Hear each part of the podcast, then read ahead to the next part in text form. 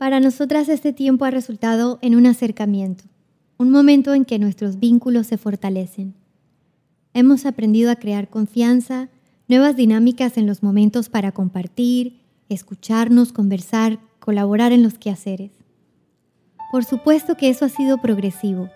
Al inicio estar 24/7 dentro del mismo espacio resultaba agotador, extraño, como pajaritos en jaula.